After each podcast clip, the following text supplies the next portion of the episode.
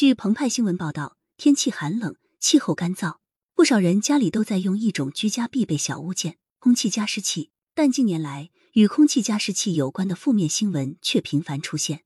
二零二一年，四名大学女生同时发热，最后发现是加湿器肺炎。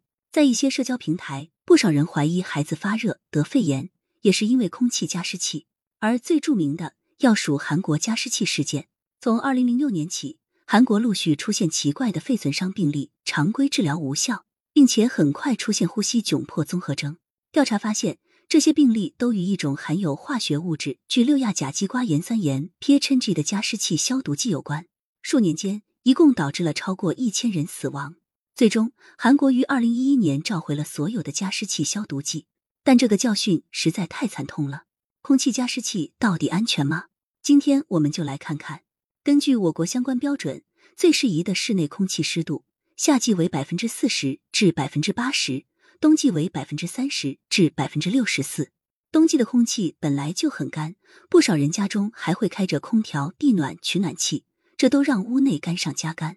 干冷空气的危害包括而不限于皮肤干燥、开裂、瘙痒、起皮等无；呼吸道、喉咙干痒、喉咙痛、咳嗽等六；眼睛干涩、发痒、异物感，甚至引起干眼症、角膜炎、结膜炎等疾病期。使用空气加湿器可以增加空气湿度。减少上面这些症状的出现，尤其对于一些患有鼻炎、哮喘、支气管炎等呼吸道疾病的人来说，适当使用加湿器可以缓解呼吸道的不适症状吧。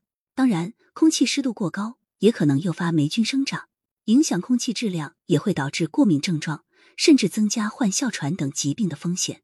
不管哪种加湿器，都是把加入的液体打成细微的小水滴，再吹进空气中，从而增加空气的湿度。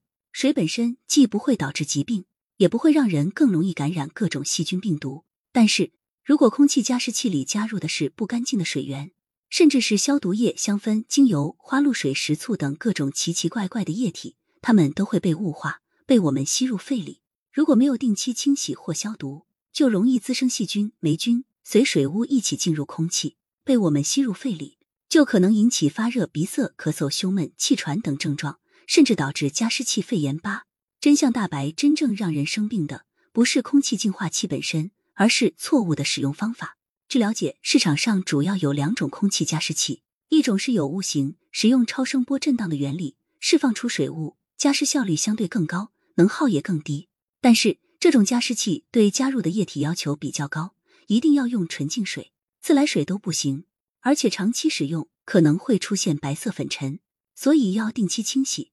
另一种是无雾型，也就是用冷蒸发的方式进行加湿，基本看不到水雾，相对来说加湿的效率低一些。不过对水质的要求也低一些，最好是纯净水，但自来水一般也可以。只要按照说明书的要求规范使用，定期清洗，哪种空气净化器都是安全的。要让空气加湿器扬长避短，我们要提前学习选购时明确商品信息，购买后仔细阅读说明书。尤其注意注水、清洗和除垢的相关细节，适度加湿，加湿的时间不要过长，建议每隔一段时间暂停一下。空气湿度过高也会带来健康隐患，别乱加料，加入符合要求的水就好。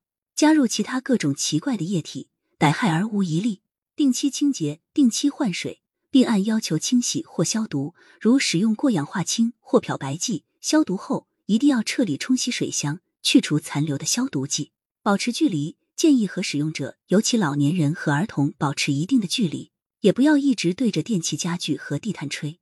如果近期使用加湿器后出现了发热、咳嗽、呼吸痛、胸闷气喘、呼吸不畅，甚至哮喘等情况，一定要引起重视，停止使用加湿器，并及时去医院就诊。